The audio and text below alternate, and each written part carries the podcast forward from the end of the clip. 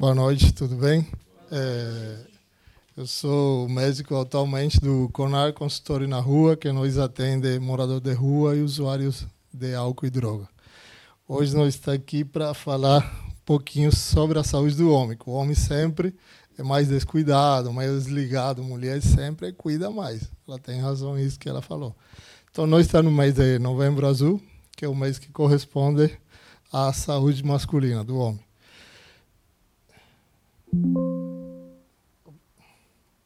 Então, é, uma das doenças, uma não, a principal doença que mais causa morte nos homens e nas mulheres também, mas principalmente em homens, é infarto agudo do miocárdio, que é infarto do coração, e o AVC, produto de hipertensão, o homem bebe mais álcool, fuma, está exposto a mais estresse, mais horas de trabalho, e por isso que o homem morre mais que mulher também. Não é porque a mulher é mais forte, é que nós está mais exposto e nós somos mais descuidados com a saúde também.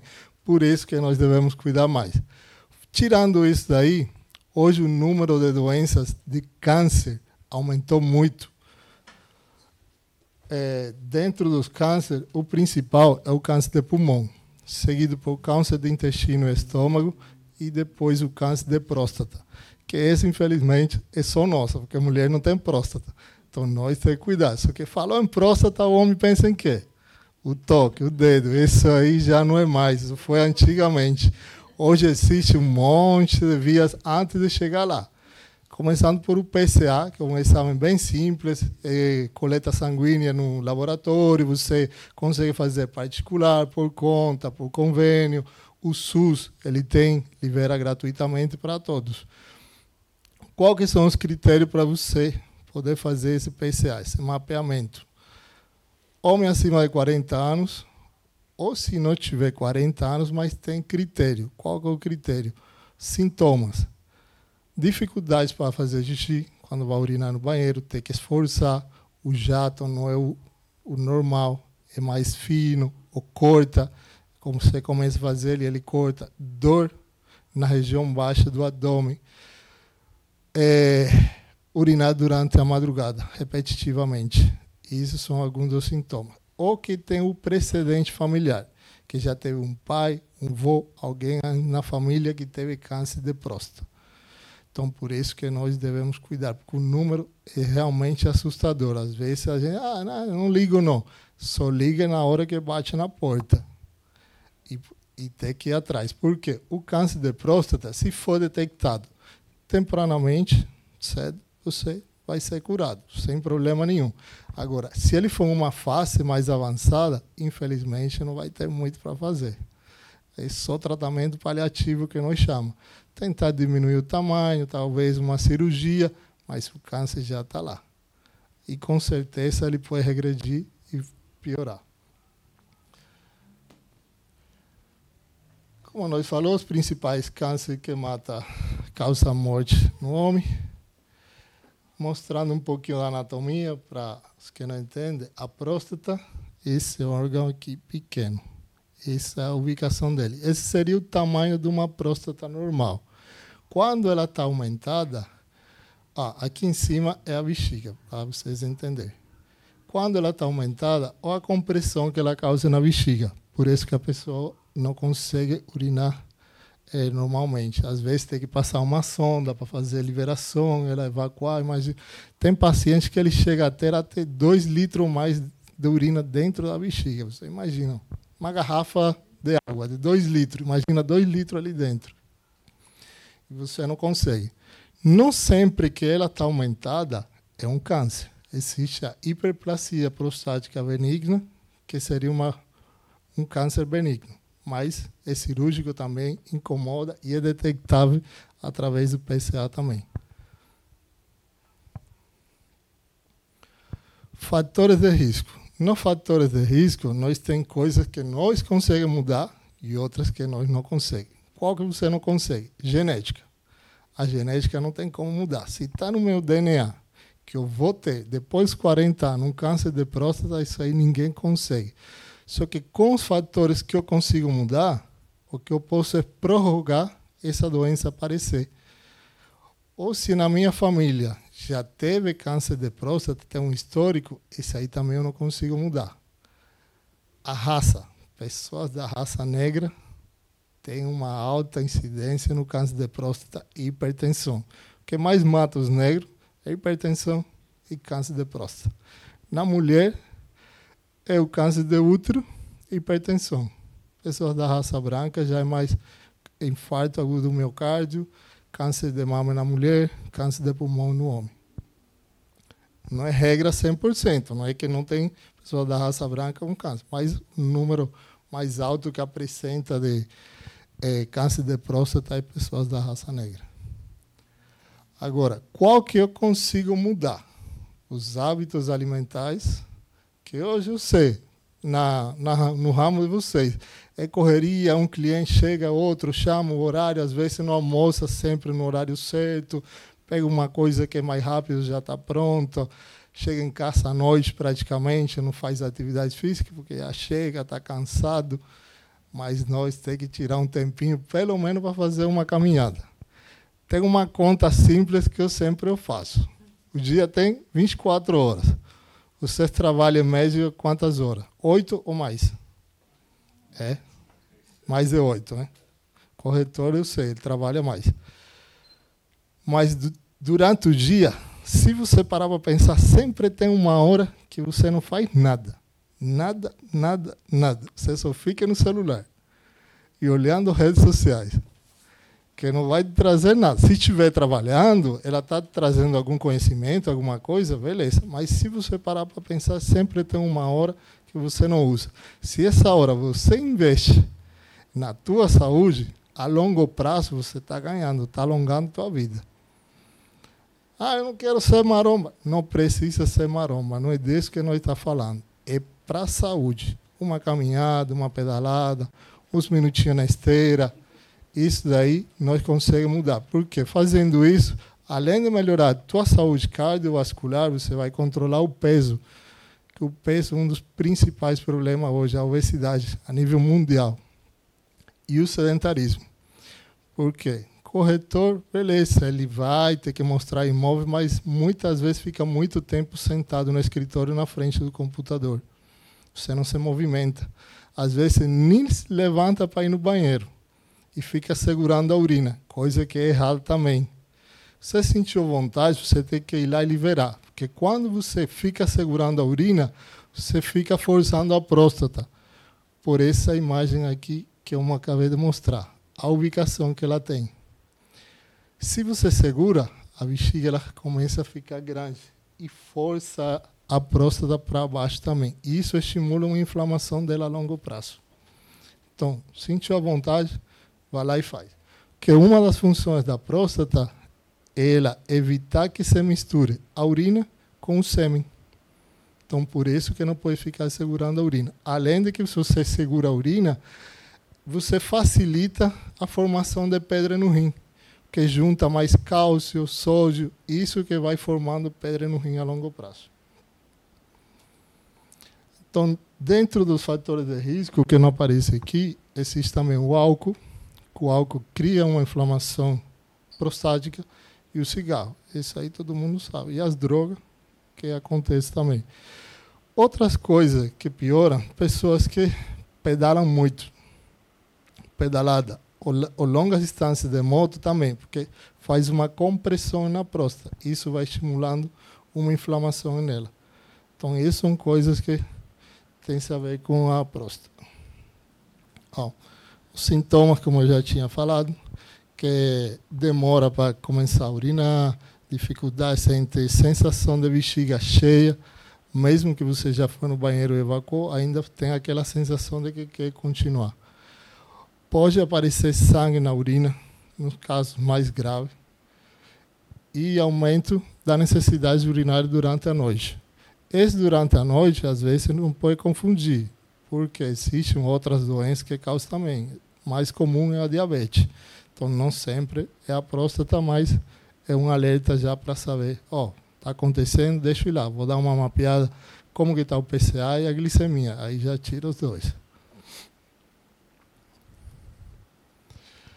Como eu já tinha falado, todo mundo falou em próstata, pensa no dedo. O dedo era antigamente, só existia isso, estava começando. Hoje existe o PCA, existe o ultrassom. Nos casos que o médico suspeitou que pode ter alguma coisa, ele quer ter certeza, vai pedir uma ressonância ou uma tomografia. O toque, geralmente, só usa o urologista quando ele tem certeza que ali é um câncer e ele quer saber a textura que tem, para saber se está duro, se está irregular. E aí ele vai confirmar a presença do câncer. Porque a hiperplasia prostática, ao toque, ela é diferente. Mas ele só vai fazer depois de passar por tudo isso daqui. E o PCA, que é o mais simples, o mais básico, você consegue em qualquer USAFA. É só ir lá, consultar com o médico, ó, está acontecendo isso, estou com esses sintomas, e vai ser liberado. Não demora, dois, três dias o resultado está na mão.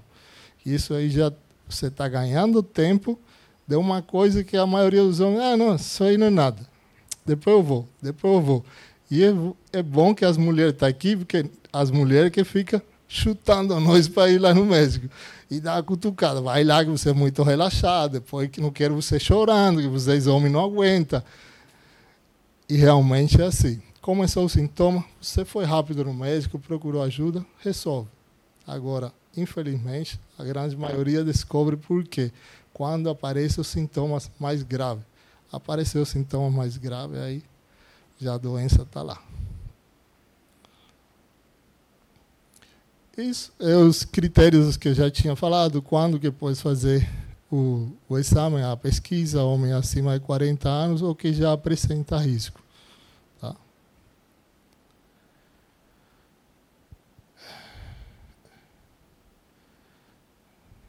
Opa, aqui acabou.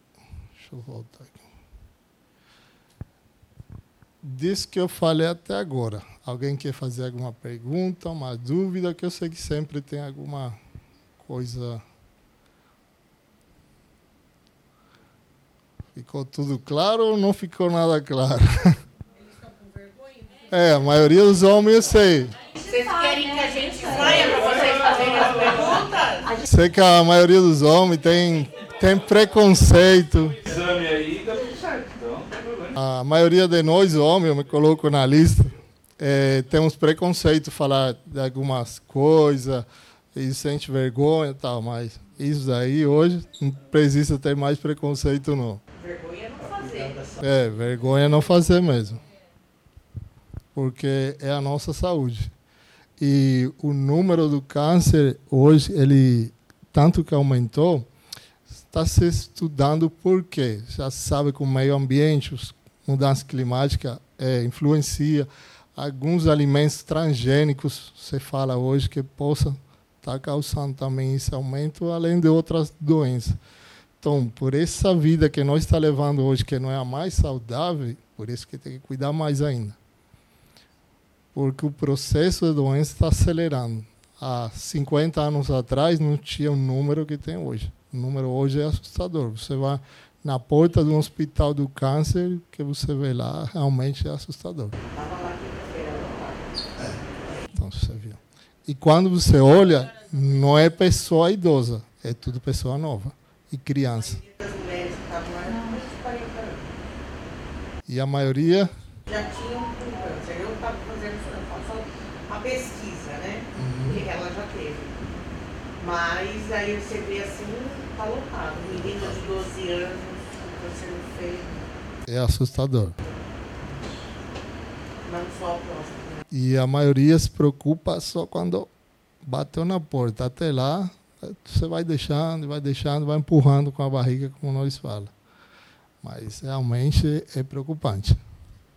Porque toda vez que chega um homem procura, oh, doutor, vem aqui porque eu estou com um negócio aqui na barriga, você fala, vixe, já, Pronto. E daí, quando você começa a conversar e pesquisar, nunca fez o PCA, nunca foi atrás.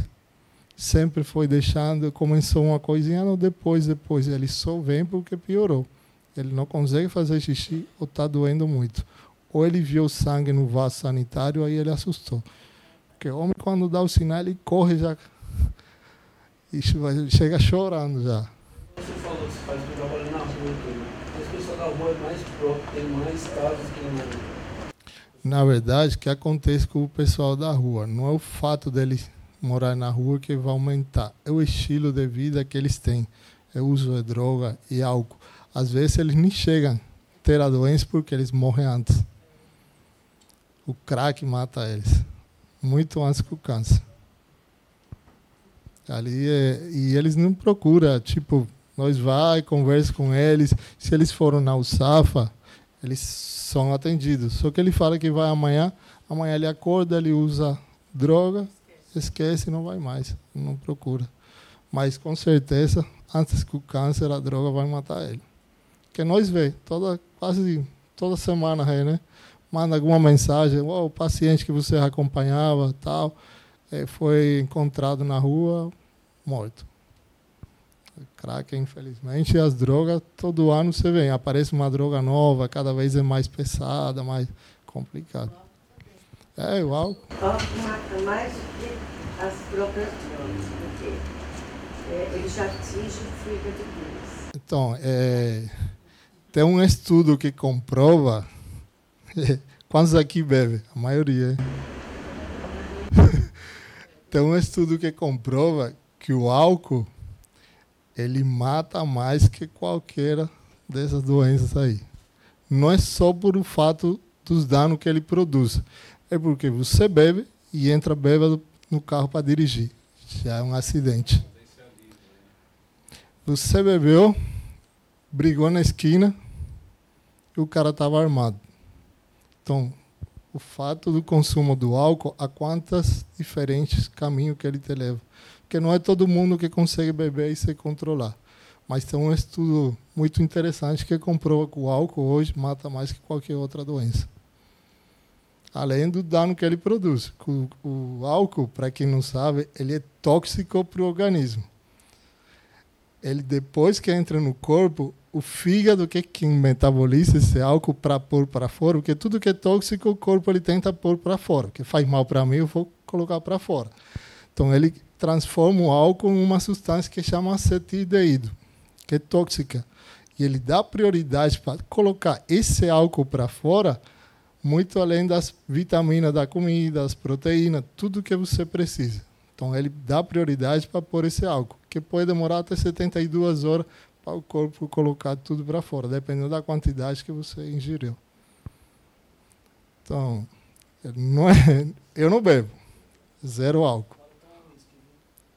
Eu não bebo nada. Desde que eu um dia acordei, que foi quando a minha filha mais velha nasceu, falei, não, com ela é, dentro do carro, nunca vou beber álcool. Aí esse dia eu parei. E depois falei, bom, não é vitamina, não é proteína, não me traz nada para a saúde. Até esses dias. Já tem, ela vai fazer sete. Então faz sete anos que não bebo nada. Quem quiser beber, pode, não tem nada contra, só falo sempre beba com moderação. Mais alguma pergunta, alguma coisa? Eu sempre gosto de acrescentar um pouquinho mais, já que nós falamos aqui da saúde do homem, tem uma coisa que nunca se fala, que mulheres elas vão atrás, que é fazer a reposição hormonal delas para cuidar da saúde. Porque a mulher chegou na menopausa, os hormônios é fisiológico, é normal, ela começa a diminuir a produção e ela precisa, porque senão ela fica com insônia, ela fica irritada, o cabelo dela começa a cair, a pele fica ressecada, o libido cai, toda a função feminina começa a perder. E no, nós homens acontece a mesma coisa. A partir dos 30 anos, você começa a perder massa muscular e tua testosterona, que é o hormônio masculino, ele começa em declínio. Você disse que você começa a perder 1% a partir dos 30. Todo ano você vai perdendo 1%. Então, dependendo do valor que ela está, naqueles 30 anos, a partir daí você contabiliza 1% todo ano. E nós homens sente a mesma coisa. Começa a ganhar peso com facilidade, você encosta num canto já dorme, é sono. Às vezes, o que, que você faz? Ah, é de serviço. Pode ser que seja cansaço físico, mas pode ser que seja a tua testosterona que está ficando baixa também. você começa a ficar mais irritado, você não tem vontade de fazer nada, nem de levantar da cama. E homem não procura médico para fazer reposição hormonal. Tem preconceito. Há muitos anos assisti, até muitos especialistas e médicos não recomendam fazer, porque eles não atualizaram os estudos deles sobre a reposição hormonal. Eu posso falar porque eu tenho uma pós-graduação em terapia hormonal. e realmente, quando você começa a fazer a tua reposição hormonal, a tua qualidade de vida vai melhorar. 200%. Que você fica disposto novamente, você ganha força muscular, que começa a perder todo o tom muscular, e você não ganha peso com tanta facilidade. Você vê que a partir dos 50 anos, quando o homem chega nos 50, a mulher também, ela envelhece mais rápido. Chegou nos 50 fala, nossa, mas como envelheceu rápido? Porque a partir dos 50, esse processo ele acelera. Ele dá uma acelerada. E aí que vem a barriga, aí que vem a preguiça, você não tem vontade de fazer nada. Se tiver filho pequeno, neto, toda vez que chamar para brincar, fala, não, filho, agora não. Agora não dá. Eu estou cansado. Vem depois, papai vai depois. E esse depois vai todo dia, todo dia, todo dia. Antigamente, se falava que quem tinha câncer de próstata não poderia fazer reposição hormonal. Isso daí hoje já mudou. Existem alguns critérios que pode. Até porque é muito de negociar e conversar com o paciente. O fato dele fazer a reposição hormonal não vai alongar a vida dele. Não vai mudar em nada. É negociar. O que, que você prefere? Que resta de vida para você? Viver do jeito que está ou viver com qualidade de vida? a grande maioria vai falar, não, se for 10, 5, 2, um ano, eu quero qualidade de vida. E para fazer a reposição hormonal, você pode procurar um uro, um endócrino ou um médico que tenha alguma pós-graduação em terapia hormonal. Pode procurar sem problema nenhum. Se você fizer certo, acompanhar, não vai ter problema. Você vai voltar com a sua qualidade de vida. Libido alto, força muscular, ganha massa muscular e tua qualidade de vida, porque você vai ter disposição para trabalhar e para curtir com a tua família. É tudo a base de testosterona, que seria o hormônio masculino. Existe hoje testosterona via transdérmica, que é um gel, se aplica diariamente, e existe os injetável e o implante. Hoje faz um implante que é do tamanho de um carocinho de arroz, mais ou menos. Implanta lá, tem uns que tem validade de 6, 12 meses ou até 24, dependendo da marca, o laboratório. E os outros que são injetáveis. Varia de, do éster que vai usar, que seria semanal, quinzenal ou a cada três meses. Mas aí é o paciente que escolhe o médico qual que é mais confortável para ele. Ah, para mim não dá ficar aplicando gel todo dia. Então eu vou te dar tem essa, essa e essa opção. Qual que é mais viável e qual que você consegue colocar no teu bolso também. Porque hoje o valor da testosterona aumentou muito na farmácia. Tem. O, a Dura Testão, que era 14, 12 reais na farmácia, Hoje está virando quase 200 reais, se não me engano. E a Deposteron está caro também. Usa?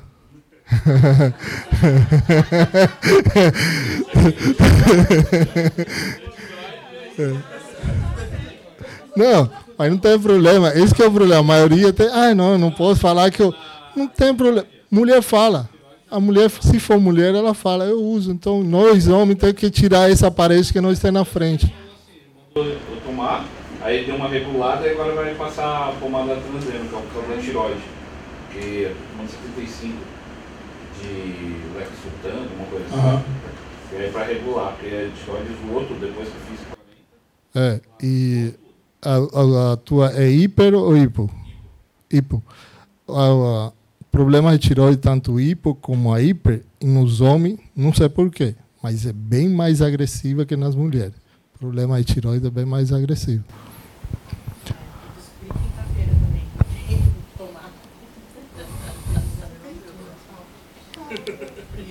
É, quem faz é só fazer o check-up, uma, duas vezes por ano, monitorar a saúde cardíaca, que são as coisas que a, a testosterona pode mexer.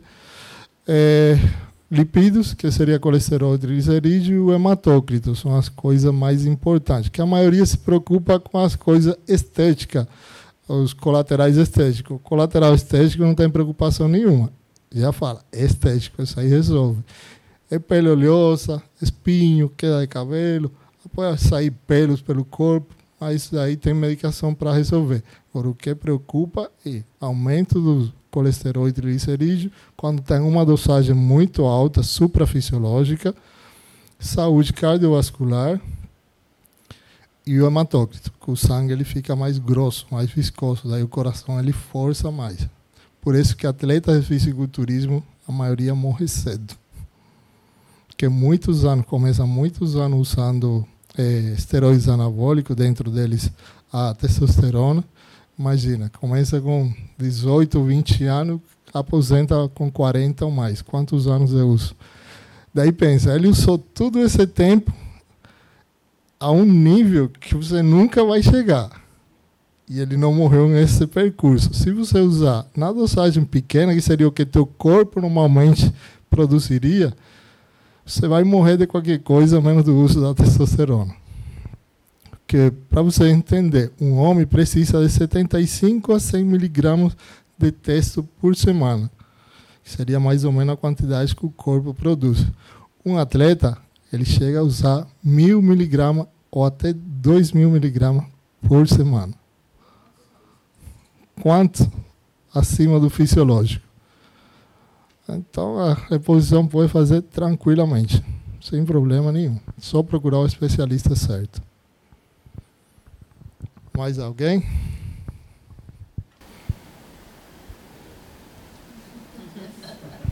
Uma vez só por vez, pelo amor de Deus. Depois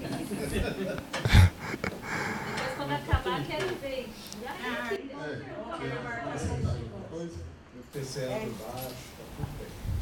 que Isso aí. Tem que continuar monitorando. Mínimo uma vez por ano. Fazendo uma vez por ano, está bem tranquilo. Mais de uma vez por ano, se você vê que dá alguma alteração, daí o médico já vai pedir, ó, nós vai acompanhar de três em três meses, de seis em seis meses. Mas se ele está dentro do padrão, tranquilamente, fazendo uma vez por ano, bem tranquilo.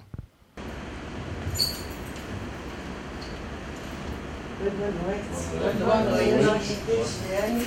Eu sou enfermeira do consultório na rua. É, trabalho com o doutor Osmani. E o que eu vim falar para vocês é, primeiro, fazer uma pergunta. Todos vocês usam o SUS? Sistema Único de Saúde? Postinho de saúde? Só uma pessoa? Todo mundo tem convênio? Três? Opa! É, menino, olha. Que bom. Mas assim, o SUS está muito legal, o nosso SUS aqui. Eu sou totalmente SUS. E quando eu falo isso, é que esse, toda essa determinação é do Ministério da Saúde. Então, às vezes o convênio ele faz de outra forma. Ele pede o médico eh, logo na primeira consulta faz exame de toque, porque ele vai direto no especialista. Nós não. Eh, passa na USAFA, ah, vai dizer a queixa. Ai, doutor, eu estou urinando de pouquinho em pouquinho o dia todo, tenho dor embaixo do ventre. Ou, aí, nesses sintomas, ele vai pedir o PSA. Daí que ele vai, se der alterado, ele vai mandar para o especialista. Agora, o convênio não, ele já manda, você vai direto no especialista, não é mesmo? Então, no SUS, ele, a gente segue todo esse critério de, eh, eh, devagarzinho. Né? Somente vai fazer o toque por conta da, do, do problema de preconceito e tudo mais, só vai fazer exame de toque com o especialista no final, confirmando alteração no, no- na taxa, eh, na, nos níveis de- do exame, tá? do PSA. E para isso tem que a gente dar uma consulta para passar com, mesmo que passe com uma enfermeira primeiro, ela faz uma triagem e já detecta. Às vezes, às vezes fala, ah, vou passar com a enfermeira primeiro. Não, mas a enfermeira ela pode detectar e já adiantar a consulta, entendeu? Então, eh, nas USAFAs nós estamos abertos das 8 às 5 e existe aquele acolhimento para todas as pessoas que lá comparecem, entre as, 5, as 8 horas e as 13 horas. É feito esse é, acolhimento de todos que comparecem lá. E mesmo que passar com a enfermeira, passa o problema que vocês estão sentindo, que ela pode adiantar, tá bom? Então é só isso que eu tenho para falar para vocês e uma boa noite. É, eu nasci em Cuba, cresci, me formei lá durante seis anos. Trabalhei dois anos lá, depois saí para o exterior. Aí fui trabalhar na Venezuela. Na Venezuela fiquei dois anos. Trabalhei com população vulnerável também, população de favela, mais carente, pessoa é, muito usuário de droga. Ali tem coisa que aqui no Brasil não, você não vê. É muita criança na rua e criança usando droga. Infelizmente, tem uma realidade fora do nosso mundo que a gente não enxerga. Ali eu vi pela primeira vez, porque em Cuba também não era acostumado a ver, aí chegar lá foi um choque. Peguei crianças de 4, 5, 6 anos de idade usando droga e usa droga vai para onde? Para o crime. Quem rouba, assalta ali é criança.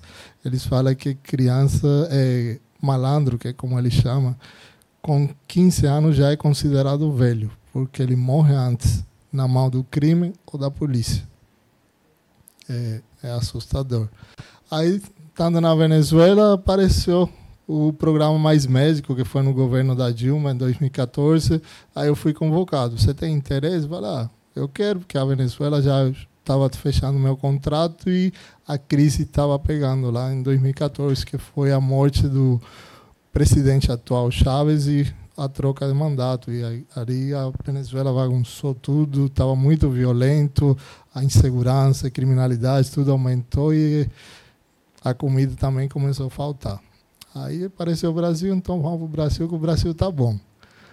Aí cheguei aqui no Mais Médico em 2014, só que eu trabalhei no Paraná, interior do Paraná, Terra Roxa. Aí fiquei lá, eu e a minha esposa, que é médica também, cubana, nós trabalhamos lá durante três anos. Aí agora o programa reabriu, nós estava lá, mas nós queria trocar de cidade. Ah, vamos procurar alguma cidade maior, por causa das crianças, tenho duas filhas. E, e nós, ah, vamos pesquisar aqui. Aí nós começamos a pesquisar, bom, um estado bom para morar, que é bem desenvolvido, São Paulo. E para levar a mudança também, era o mais perto assim, que poderia achar. Aí pesquisando dentro da cidade, nós achou Praia Grande. Falei, pelo nome deve ter praia. Até, pelo nome tem praia lá. Aí eu entrei, pesquisei e lembrei que tem um, um amigo que é lá do Paraná, onde eu morava, que mudou para cá. Aí liguei na hora para ele, oh, você está morando aí em Praia Grande? Falou, tô. Como que é a cidade? Aí ele falou, vale, pronto, fechou, é Praia Grande. Assim que eu vim parar aqui. Eu gostei, gostei. As minhas filhas estão tá, adorando a cidade. Eu falo para elas, vamos voltar lá para a Terra Não, não, não, não quero não. Aí ele já é brasileiro, naturalizado brasileiro. É, naturalizei já em 2018, 2019, eu acho que foi. As minhas filhas não, nas, nasceram aqui e já nasceram brasileiras já. Mas já estou há 10 anos aqui no Brasil já. Você tem saudade de lá? É, só fica a saudade da família. A família está tudo lá. Do sistema, o país, não. Realmente não. Na verdade, eu não posso. Eu não posso. Se eu colocar um pé no aeroporto, eu sou devolvido para trás. Eles colocam uma sala fechada ali até achar uma vaga, um próximo voo para te devolver para o Brasil. Só pelo fato de eu ter ficado aqui. Só por ter vindo para cá trabalhar? Não, a gente veio no contrato. Só que quando vence o contrato, para eles você é obrigado a voltar. Só que eu não sou obrigado, eu sou livre. Eu decido onde que eu quero viver, onde eu quero morar. E não era lá abaixo aquele sistema, aquele regime que eu queria. Falei, não, não é o futuro que eu quero ter futuramente uma família e que minhas filhas cresçam em um país assim. E a minha esposa e eu decidimos ficar aqui. Aí nós ficamos, falando, agora o lugar é o Brasil. E só quem vive aqui sabe realmente o sistema deles, né? Porque é muito puxado. Eu sou de Itanhaém e em 2014, quando a médica cubana veio para lá, ela ficou minha amiga, foi um sofrimento mesmo. Ela foi, ela tentou voltar, não conseguiu, agora ela está aqui. O nome dela é Daire Martinez, talvez até conheça, ela veio para cá em 2014. Conheço que era bastante cubano que tinha aqui em 2014. Ela veio com um monte, todos foram embora, porque fechou, acabou o contrato que tiveram que ir. Mas é sorte que ela conseguiu casar com um brasileiro. Aí ela conseguiu lançar. É, teve muito que voltou achando aquela esperança, um dia vai mudar. Só que esse dia, na minha opinião, não vai chegar não. E o tempo vai passando, vai passando e a vida vai indo. Falei, não, não dá, não dá para voltar e deixar na mão. Aí depois muitos quiseram voltar, mas a oportunidade já tinha ido. E o bom da Praia Grande ganhou também ter um médico com tanta experiência assim, né? Principalmente com moradores de rua, que é tema bastante polêmico, né? É, é na verdade, quando eu cheguei, que fui para ver qual safra queria trabalhar, eles comentando lá na atenção é, básica, eles me falaram: você não tem interesse em trabalhar no consultório da rua? Eu não conhecia. Perguntei como, qual, como que funciona o consultório na rua. Que fala consultório na rua, você imagina um consultório que anda para lá e para cá atendendo qualquer um. Falaram, não, ele só trabalha com morador de rua e usuários de droga e álcool. Falei, ah, eu isso aí já conheço, para mim não é problema. Falou, sério? Falei, é. Falei, não, porque até agora nós já ofereceu para um monte e não gosta. Porque a população que ele acha que é difícil, você fala, não, para mim não é problema nenhum, já sou acostumado. Aí eu fui. Aí apresentaram a equipe, a Regiane na frente, a, o restante da equipe é composto por dentista, psicólogo, assistente social, técnica de enfermagem eu vi que a equipe era bem unida e falei, aqui é meu lugar e vamos levar para frente.